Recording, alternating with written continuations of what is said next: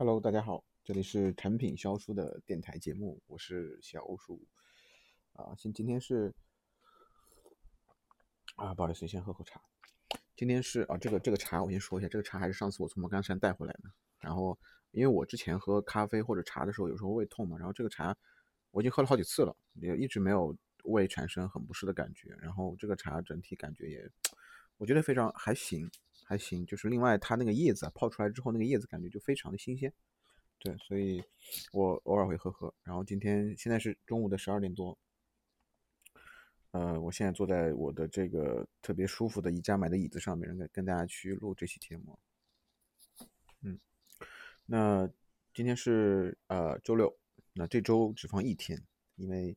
即将马上五月一号就要来了。我前不久才知道五月一号放五天，在我的印象中一直是三天。啊，所以还是觉得我自己心里还没有想好这个五月一号我怎么怎么样去安排。当然，我之前有很多想法，就比如说，呃，我可能会去一些呃城市，再去一些城市去去玩一玩。但是我发现，就我如果想去周边的城市，我觉得就没太多意思，因为周边城市的环境啊，或者是这种呃人文气息啊，其实都差不多。比如说你我现在在上海，比如说你去江浙沪，比如说你去浙江、江苏这周边的地带，其实。你觉得这其实都差不多，都差不多。那所以，我更倾向于走远一点的，比如说去，呃，比如说去这个西安啊，包括重庆啊，包括呃这种不云南啊这种地方。但是你会发现，节假日的这个机票实在是太贵了，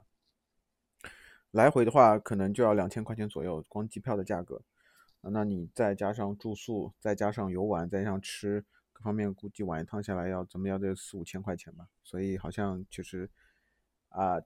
挺贵的，因为上次我去四四四四川玩的话，过年的时候机票就比较比较比较便宜，来回可能就一千块钱就搞定了。那现在就两千两千多，就感觉自己，哎呀，自己还是主要还是穷吧。对，好，那嗯，这周我我想跟大家去分享一下我的一些，还是一些特别特殊特别的想法哈，就像还一些还有一些还有一些就是，呃，就是那个一些自己的一些经历吧。然后我是我上次上期节目跟大家说了这个，嗯，有一本书叫《态度改变与社会影响》，然后这本书我看了大概三分之一的左右。那里面在三分之一里面在在三分之一的这这部分内容里面讲了一个认知失调的这个概念。我在我我最早听到这个概念的时候是在《社会性动物》这本书里面啊，然后我了解了这个概念，然后从这个概念当中，我其实它这个概念。帮助了我很多很多的地方，所以我今天特别想去跟大家去讲这个概念。那什么叫认知失调呢？就是，呃，我打个比方啊，就比如说，呃，你你你在一个公司里面，对吧？然后你非常讨厌一个同事，你觉得这个同事这个人品有问题，然后你不想跟他去接触交往。但是往往呢，有时候机缘巧合，比如说刚刚下班的时候，哎，他肯定跟跟你打了声招呼，然后让你一起走。这时候你你你就是好像说哦，那 OK，你叫我，那你那那你想要跟我一起一起去走，那 OK 没问题，那你就跟他去去去去一起去同路顺路回家了。然后这个时候呢，他其实跟你的对他的态度是违背的，就是按照你对他的态度来讲的话，你是不想跟他去在一块玩的，或者在一块去交流的。结果你跟他跟他愿意跟他去交流，这时候你内心的想法和你的行为产生了冲突，那就是导致了你的认知失调。那这个东西其实是。呃，我觉得绝大部分人在成长的过程中会一定会遇到的这样的一个问题，就是呃，你会产生这种认知失调，不管是哪个方面，就因为你你面成长意味着什么？成长意味着你你的内你内心的认知和框架都在受你的环境、受所你接触的信息在不断的去调整嘛，所以中间一定会出现认知失调。就拿打我打个比方来讲啊。呃，我现在这个阶段其实还好了，我有自己的一套对于世界的一些现象，或者是一些呃一些一些一些一些这个一些这个就事件的一些自自我的这种比较独立的一个判断和解释。那当我比如说我那时候刚刚大学毕业的时候，其实我是没有一个比较牢牢靠的这个呃所谓的。自己的整个的认知框架或者是人格，所以有时候会常频频繁的会产生冲突啊，就是你自己心里想的跟你自己自己所看到的不一样啊，那这时候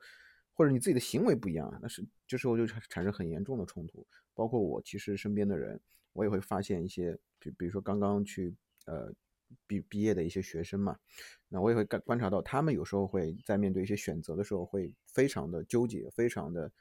呃难受。那主要主要原因是就是没有自己独独立的一个一个一个一个对于世界的一个一个一个看法，或者对对一些对一些自己做事情决策的一些，嗯，怎么讲，就是说。呃，一些独立的、独立的这个思考吧，就主要是这个方面。那那在这种情况下，就很容易产生摇摆和冲突的。就你没有很强的主见的话，很容易产产生摇摆冲突。对，那往往我觉得很多的，比如说你的焦虑、烦恼啊的来源，都是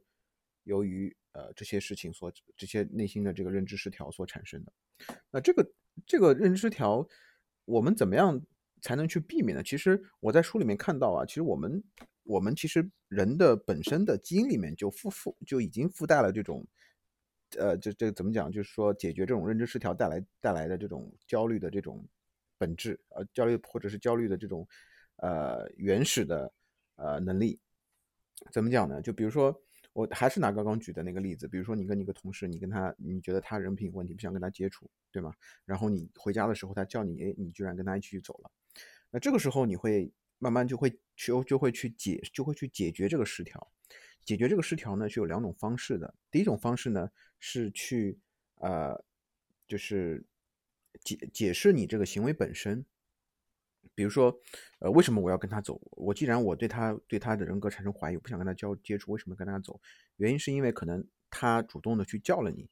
然后主动的给你施加了一些压力，或者是给你了一些好处。那这个时候有一些哎，有一些额外的一些解释理由出现的时候，你就你觉得哦，我是因为这样子说，所以我才是跟我内心的态度产生不一样的这个转变的，所以我才做这件事情的。那再打个比方，比如说你去一家公司工作，其实你对这份工作是非常非常讨厌的，就非常不喜欢的啊，但是你还是在做着做这件这个这个工作，那这个其实也是一种认知失调。那有时候人是怎么解释呢？他可能觉得说。这份工作给了我很大的报酬，所以我即便我不喜欢，即便我不情愿做这份工作，但是我为了糊口，为了生存，那我还是得做这份工作。所以你看，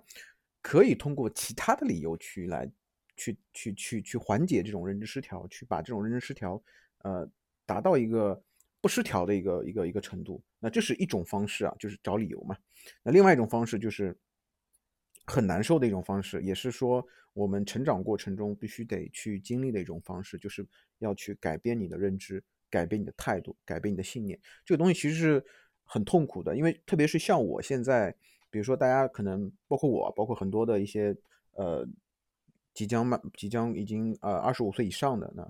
二十二十五岁以上的人，那三十岁甚至是三十岁以上的人，那大家其实心里面都有一个特别坚固的一个。对对于呃世界观或者是价值观，那这个时候如果产生冲突的情况下，其实很很多人其实是比较排斥去改变自己的，去改变自己的观点和态度的，包括信念的。那这个时候，呃，其实我觉得是怎么讲，就是一个，嗯，就是一个分水岭吧。怎么样分水岭呢？就是如果你能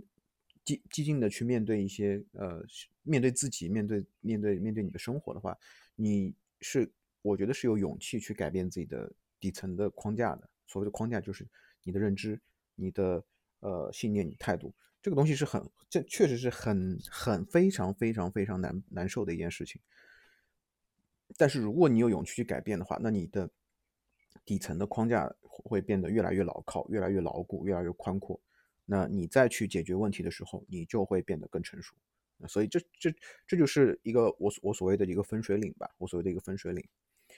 所以。我们又回到刚刚说第二种解决方式什么？就是说改变自己的框架和改变自己的态度和信念，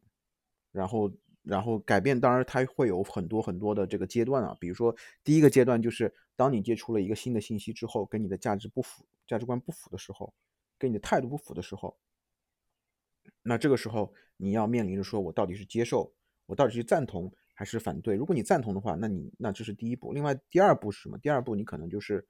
哎，我开始慢慢去。呃，去用这个新的态度去去去去去面去面对我的生活和工作了。那么第三步就是已经就就是开始去啊影响我的行为了。就我用这种新的态度去影响我的行为了。就比如说，我还拿刚刚举的例子，你跟你个朋友，你觉得你个同事，你觉得他人品有问题，你不想跟他接触，结果你跟他一起一起走了。这个时候，你发现，在在一起交流的过程中，发现，哎，好像他不是这样的一个人。那这时候你的态度会慢慢慢慢会会改变，就是你会对他的认知会慢慢改变。改变了之后的话，你会改变的行为。所谓的行为就是说，你慢慢越来越想跟他接触了。对，所以其实这个是一个怎么讲，就是一个改变自己的一个过程。那其实这个过程也会达到一个认知的一个平衡，认知的一个不失调。所以这是第二种方式嘛。嗯，对，这是第二种。那第三种方式很简单，就是说，呃，我比如说，我还是拿刚刚举的例子，就是我对他人格不认可，我很坚定的认为是这样的。那下一次，这次我虽然跟他走了，可能是因为其他原因，那下一次我一定不会跟他走，跟跟他一起去回家，或者跟他一起接触和交流。那这种第，这是可能是第三种的方式，就是对自我的一种肯定。这种肯定在于说说，呃，我肯定会有一些决策会有有问题，但是。这是这就是我，这就是我想做的一件事情，就是我在这种情况下所做的一件事，就是我，所以我得我得去相信我自己，我得去原谅我自己，因为这就是我自己。那下一次我还是要坚定我的信念，就我我下一次一定不会跟他去一起一起去接触和交流。那其实就是总共就是这三种方式能够达到自己的一个特别重要的一个呃就认知的一个平衡状态。对，所以呃怎么说呢？就你不能说我们，我们应该时时的能够去让自己处于一个认知不失调的状态。虽然这会给你，让你变得越来越自信，让你变得就是越来越相信自己，但是有时候你会去呃，会去产生一种怎么讲？产生一种嗯，就产生一种什么选择性的，就是接收或者选择性的。呃，接收一些呃你认为对的，或者是在你符合你的价值观的一些观点，对。那我我之前我不知道我在前面很早的一期节目里面说过，呃呃，张小龙认为这个社交的最底层的动力是让人们去找到同类人。那我也说过，我再往底层挖，就是找到获得别人的认同和关注。那这点。就是和我刚刚说的这个认知失调上面怎么来比较呢？怎么来去联合到结合到一块儿呢？就是说，我们其实也是在面在面对认知失调也是这样的，我们很往往去会主动的去避免认知失调，因为我们其实很想我们的需求，我们心理需求就是为了去获得别人的认同和和关注，那往往会去特别排斥这种认知失调，因为认知失调确实让人很难受，确实让人很难受。我其实是过来人嘛，就是。最早的时候，大学毕业的时候，真的那时候就是完全是内心是这种特别充满着冲突、充满着混乱、充满着不理解的这种状态。那你慢慢慢慢的去经过几年的这个经历之后，你慢慢就是内心自己慢慢就会平稳下来所以就是，嗯，我们会去选择性的去忽略一些跟自己相反的一些观点，跟自己相反的一些意见。但是这些观点和意见，并不意味着它是怎么讲，它是错的。嗯，它有它的逻辑，对我们讲就是，呃，存在即存在即即合理，这句这句话应该更准确的说，应该存在即有逻辑，它不一定合理，所以所以哪怕跟你观点相反的人，他有他的逻辑，但谁的逻辑更牢靠，谁的逻辑更能更能够达到那个根本点，那改改达到那个关键点，那这就是我觉得觉得是就区分好的逻辑和坏的逻辑的，呃，重要的一个一个一个一个一个一个一个地方吧。所以，我们其实，在有时候，我我我是这样觉得，我的态度是这样的，就是，当我们在面对不同的观点的时候，我们自己心里有自己的想法，对，那我们必须得要去遵从自己内心的想法，不管自己的想法是对还是错。那比如说，我们在讨论一件事情的时候，不管是在，特别是在工作当中，我们一定要把自己的想法输出表达出来。只要我，因为每一种每种想法都是存在的嘛，存在它即它一定是有逻辑的，所以你一定要表达出来。表达出来之后。如果你的想法，它有一些漏逻辑上的漏洞，或者是有一些考虑不全的地方，自然而然会被一些呃你的身边的一些同事或者是领导他们会发现的，然后从而去反反哺给你一些正确的一些思路。那这样子的话，其实你对你自己来说是一个呃很好的一个呃一个一次一次机会，一次迭代自己的机会，对。所以我是觉得内心冲突并不可怕，可怕的是在于说，呃，你有没有去承认，就是认知失调不可怕，有没有可怕的在于说你能不能去勇敢的承认自己的认知失调的原因是什么，能不能客观的去找到这个原因。对，到底是我的确实我的我的态度和信念是有问题的，或者我的我的这个整个整个想法是有问题的、有漏洞的，还是说我的行为没有确实没有遵从我自己的想法？当你找到了这个问题所在的时候，那你要么就改变自己的态度和观点和信念，要么就是说改变自己的行为。对，所以我觉得这个才是重点。而我觉得你痛苦其实往往伴随着成长嘛。所以我最近我最大的一个心得是什么？就是，嗯，就是如果我们的目的是终身的成长，对，终身的成长，那意味着成长它必须得会有会有很大的痛苦，因为。成长很多时候就在于说，呃，比如说，当你去去学一样东西的时候，你刚开始肯定是很痛苦的，因为你没有掌控感，因为你掌控不了这项技能，所以当一个人失控的时候，很痛苦的，对不对？那另外一个就是，呃呃呃呃，为什么你为什么你成长意味着成长意味着你的能力和你的环境还达不到环境所对你的要求？那这个时候你也是痛苦，因为你没有办法掌控环境。所以从这这两点两个观点来讲的话。呃，如果你的目的是终身成长的话，终身学习、终身成长、自我成长。如果你以自我自我成长，让自己变得更优秀，让自己变得更美好，让自己变得更强大为目的、为为喜悦的话，为动力的话，那我觉得你要常常要审视自己，我现在是不是属处于舒适圈？如果你只能处于舒适圈，说明你就没有没有正成长和进步了。你能够掌控你身边的人，你能够掌控你自己，能够掌控身边的环境，说明你已经没有。停在停滞不前了，所以这段时间我也在去一直在思考这个问题，就是我现在其实正正在处于一种舒适圈里面，我每天工作都没有压力，我每天的呃生活也几乎几乎能几乎没有压力，我但是我现在确实很快乐，但是我但是我我在审视我自己，我是不是就缺乏了成长？所以我一直在想这个问题，而且我虽然快要到三十岁了，今年二十九岁了，但是。我觉得成长是一辈子的事情，对，那我可能会去改变我自己接下来的一个，呃，一个一个一个安排和路径吧，对我是这样想的。对我我就是所以这段时间我其实一直在想这个问题，然后我不知道大家是说对于这个，对于快乐和对于痛苦，或者是对于成长是有什么样的一个观点和看法？对，大家可以去去评论区分享一下自己的想法啊。那这是我想跟大家去分享的这个呃认知失调这个理论吧，啊，然后另外一个另外一个想跟大家分享一下，就是昨天啊，昨天原因是这样的，事情是这样的，就是我们往现在一些关于一些呃涉及党建党啊、党建啊、党政的一些，我们我们是素材网站嘛，涉及党建党政的一些素材，呃呃是一是呃就是涉及到。就这种这种类型的素材嘛，就是相当于比较敏敏感嘛。那我们要做一些处理。那同时就是说，因为很多的，特别是百度吧，百度，我现在非常讨厌百度。讨厌百度是因为什么呢？因为我们是做百度百度竞价推广的，对吧？然后呃，百度，当然百度竞价推广，我们我们因为是出了钱的，但是我们也从中获取了很多的用户，然后我们也获取了很多的营收，从百度这个渠道。那所以百度那边被要求整改，说所有的百度的广告投放的网站都不能，网站内都不能含有党党建党政的内容。然后我们就是收到了这条信息。那之前我们是怎么处理呢？之前我们是针对于这个百度 SM 竞价投放的这个渠道用户进来的用户呢，进行一个屏蔽，就把站内的很多党建素材屏蔽掉。但最终还是被百度查到了，因为他们不是从 SM 渠道进来查的，他可能就是从我们的。网站进来查，查完了之后，他看见有党建的素材，他直接把你的 SM 账户封掉了。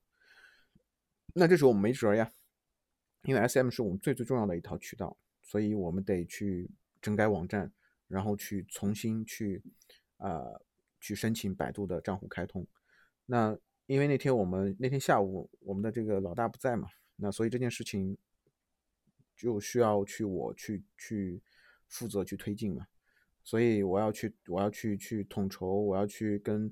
运营呃内容运营那边去沟通，然后我要去用跟用户部那边去沟通，我要跟技术沟通。那么怎么样把这个事情把网我们网站的所有的党政的素材在最快的时间内、效率最高的时间内去处理下来？那这时候就是需要里面处理很多的细节问题，然后去对接、去沟通、去推进啊，甚至是跨部门推进。所以当我我确确实实。感受到了一些阻力，感受到了一些问题，就是有时候很多人他会觉得不是特别配配合你啊，因为其实你也不是一个呃主管或者不是一个 leader，那别人为什么凭什么要配合你，对吧？有时候会对获得一些阻力，但是大部分情况下，如果你说的东西或者是你的观念，别人觉得 OK，别人觉得是是 OK 的、可行的，也是符合啊解决问题的这个方式的，那别人会去同意跟你做。那大部分都是这样子，但有时候也会碰到一些阻力，因为都是人嘛，对吧？所以我在想这个问题的时候，我就站在了这个我们老大的这个角度去考虑。所以我觉得做一个 CEO，做一个项目组的老大，我觉得确实挺难的。难的地方在于说，呃。就是当你下下发一个决策的时候，这个决策如果是有问题的，然后你再改，这个时候对你的自信心或者对你的领导力的影响是特别特别大的，对，特别特别大的。包括这个下决策的过程中，你会受到很多的阻力，别人的不认可，别人的否定，或者是别人的这种觉得出或者中间出了什么问题，都要你第一时间去想办法去解决和处理的。所以我真的很深切的感受到，说作为一个 CEO，作为一个项目组老大，他是有多么不容易，他是有多么不容易，所以我从昨天的那件事情上面，我也感受到了，说大家不要觉得自己的老板好像好像就不怎么样，或者或者或者怎么怎么样。我觉得，如果假如有一天你你真的站在了一个呃部门领导的角度，或者是去真正当上了一个呃一个项目的一个老大的时候，你真的能感受到在这个位置上的人。他是需要需他他是有多难，他是需要内心要要要要要要要多么的强大，他是需要要要有多大的这种啊领导力，然后只然后这个才能去驱动一些事情往前推，所以所以你会发现真的挺不容易的，挺不容易。虽然说对吧？虽然说常常你作为一个作为一个老大嘛有权利嘛，但是有时候在面对一些紧急的事情的时候。确实挺不容易的，我真的是这样想的。但这件事情下来之后，我也也怎么样？虽然是也是不是一件特别复杂的事情，但是也碰到了一些一些问题，碰到了一些去统筹的一些东西。最终还是把这些东西做下来了。那我给我给我给我的感觉就是，我刚刚我已经说了，就是说我觉得作为一个 CEO，做一个部门老大，真的太不容易了。啊，这是第一点，我的最大的一个感触。第二点感触就是，嗯，就是我在这个。任务当中，我其实对我自己的自信心提升会非常大，然后包括对于呃，对于我可能可能未来过一段时间，我也可能会成为一个 leader 的这个角色或者怎么样。那对于我对于我的这个我的职业的发展，或者是我职业往上往上往前走的这个呃这这个这个这个路程，会有一个这个事件对我来说会有一个很大的帮助，对，会有个很大的帮助。嗯，那然后还有一点就是，我想跟大家分享的，就是说，呃，有也是关于职场上面的。我在，呃，我在就在上上周，我我我那天去发布完这个呃音频之后，我自己去总结了一下，说，其实作为一个员工啊，你要首先你在去面对公司的时候，特别是个产品经理，在去进入公司的时候，你其实，呃。打交道可能比较频繁的就是你的老板，所以无论你的能力有多强，无论你有多聪明，我是觉得最重要的一点是，你必须得跟你的老板建立建立一个一个信任。所谓的信任，就是说你是足够的坦诚的，然后你是足够的呃自我的，或者足够的坦诚的，所有的事情该是一就是一，该是二就是二，该自己做做的不对就是自己做的不对，那。一定是要去跟老板建立信任的。如果你跟老板建立不了信任，那哪怕你再聪明，哪怕你的能力再强，我觉得里面有很大的这个可能性，你也不会得到很多的呃资源，或者是很多的赏识，或者很多的很多的认可。对，因为信任真的很重要。我我我我之前有经历过，但是我不说具体是什么事情。那我也经历过，我说我去带领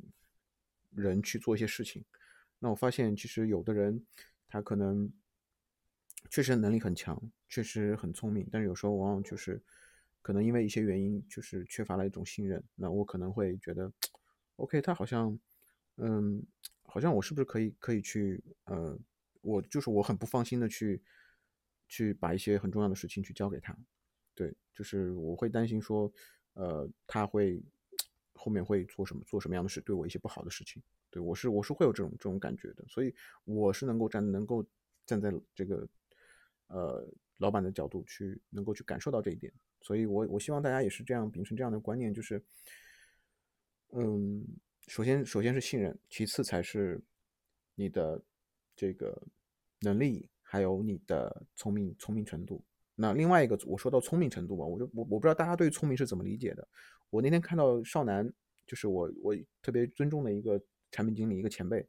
那他说了这个，他很精辟的说了这个聪明。所谓的聪明是什么？所谓的聪明就是你的输入和输出的效率。如果你输入输出的效率够高，那说明你是足够的聪明的啊。这一点我是真的是很深深的赞同的。所以我有时候怎么样去判断我到底是不是？这天我我的聪明是有会有变化的，我怎么样判断我今天是不是聪明？当我在听我一般看书的时候，我会听 hip hop 音乐。如果我发现我会我被 hip hop 音乐影响了，看我的看书效率，那这个时候我会觉得我的带宽会会是是会低的。我我相信一些事情在阻碍着我的，一些一些事情在占用我的带宽，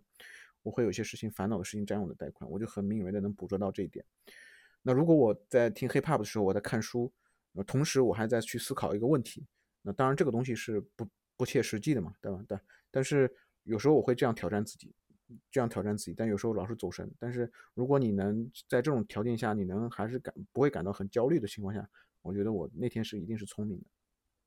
对，所以怎么样去面对聪明呢？我觉得就是说，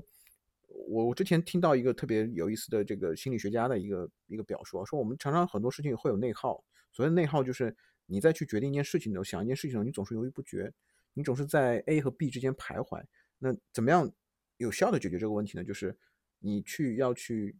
遵从你自己内心的想法。当你很纠结的时候，你觉得第一内心第一个声音就是 A，那它就是 A。A 选择之后就不要去想了。那这个时候你的内耗会降得很低。那你你的内耗降得很低的话，你的带宽会用在你当前所处的事情上面。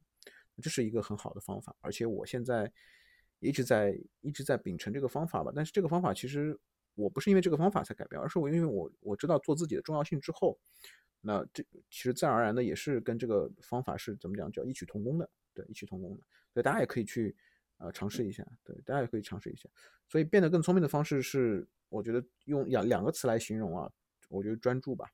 就是你所有的事情你都不要想，然后所有的精力都集中在你自己应该做的事情上面，对，而且特别是做产品经理的，有时候或者是做部门领导。有时候它需要你很快速的决策，上面有一个任务下来之后，你需要在很短的时间内去想好这件事情怎么样去安排，怎么样去落实，怎么样去怎么样去去去去落地一个可执行的方案去推动。那这个事情就需要你的很快的这个输出的这个能力，包括你的输入能力。就比如说你在开会的时候，对吧？那每个人都有自己的观点，那你能不能在第一时间去了解这个这个观点背他别人观点背后的逻辑是什么？那这个也很重要。只有你了解了它，你才能知道。这个这个观点是不是符合我现在的方案？那如果你的带宽的或者不是特别高，然后你输出的效率又不是输入的效率又不是特别高的时候，那这时候你的临场发挥就很难发挥得出来，那就很影响你的领导力。对，那这个是我对聪明的一个一个一个看法吧。然后另外想跟大家去分享的特别重要的一点就是，我之前跟大家聊过说这个感性和理性嘛，我上次跟我妹妹还还去还去争论呢，她一直觉得我是一个特别理性的人，然后特别没意思。那我终于知道感性是什么了。我就打个比方吧，就是我一直，我现在形成了一个很强的思维思维方式、思维观念，就是什么呢？当我去呃去看到、去面对一件事情的时候，我总是会问为什么。就比如说，我看到一个杯子，我为什么这这个杯子会这样设计呢？啊，它是为了它是为了迎合用户什么样的需求呢？对吧？它是为了商业上的什么样的目的呢？我会以这样的角度去切入去思考的，那这是一个产品思维的角度，对吧？那就是一个比较纯粹的理性化的角度。但是往往很多的人，他其实不喜欢这种理性的思维方式的，他不喜欢这种理性的表达，因为太太占人的带宽了，或者是太占人的脑子了，或者让人想就很累嘛，对，很累嘛。所以为什么很多人喜欢听听人讲故事？所以我们有时候再去跟别人去讲一讲事情的时候，或者是去。说服一件事情的时候，常常我们会跟别人去讲个故事。那因为别人爱听故事，在故事当中去总结我们所要想讲讲的东西和去呃去去去提升我们的说服力吧。对，那这样是也这这也是同样一个道理嘛，就是我们为了去达到我们我们的目的，所以我们要通过感性的方式去去切入，而不是理性的方式去。我们在思考的时候，完全可以理性的方式去思考，但是我们表达的时候，除非你是，除非你这个目的就是，比如说我们再去啊去做这个产品评审，我们再去做未来的产品规划的时候，那这时候当然我们要去更加开放、更加效率更高的方式，就是纯纯理性的方式去沟通嘛。但是我们比如说在跟你的亲人。或者在跟你的男女朋友，在跟你的老婆老公、老婆老公去交流的时候，嗯，他们更希望就有那些感性的东西在里面。就好比说，你跟你跟你的男女朋友吵架，对不对？那很多男生都会用这种理性的角度去分析，为什么你会生气？啊，为什么我做错了？但其实女生需要的并不是这个样子，女生需要的是感性的这种方式，说你要告诉她说，我我我知道这件事情，你现在你很不开心，但是我心里还是一直有你的，我还是一直非常非常的爱你的。那其实。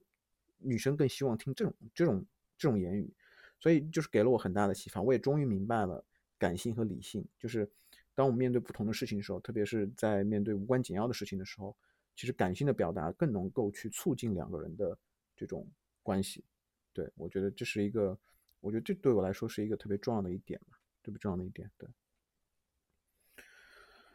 呃，好，那然后其他的也。也没有什么了，然后我可能会再想一下，我五月一号到底怎么安排。我现在可能就因为出去玩的一次成本太高了，就五千这样四五千块钱，我觉得哎，我挺心疼的。就因为我现在其实赚的也不是特别多，然后我可能嗯，可能会在上海玩一玩吧。我可能会在，因为其实来上海这么多年，然后其实你真正玩的地方，去玩的地方也比较少。所以我想想看，上海有没有一些周边的地方可以去玩一玩的地方，可以去体验一下。因为出去玩的话，五月一号确实太贵了，可以选择，而且人又多，可以选择其他的节假日，比如说一个周末双休，可以去考虑一下。对，两天的时间也可以去考虑一下，或者请天假三天时间可以考虑一下。对，好，那这期的节目就到这里了，我们下期节目再见，大家拜拜。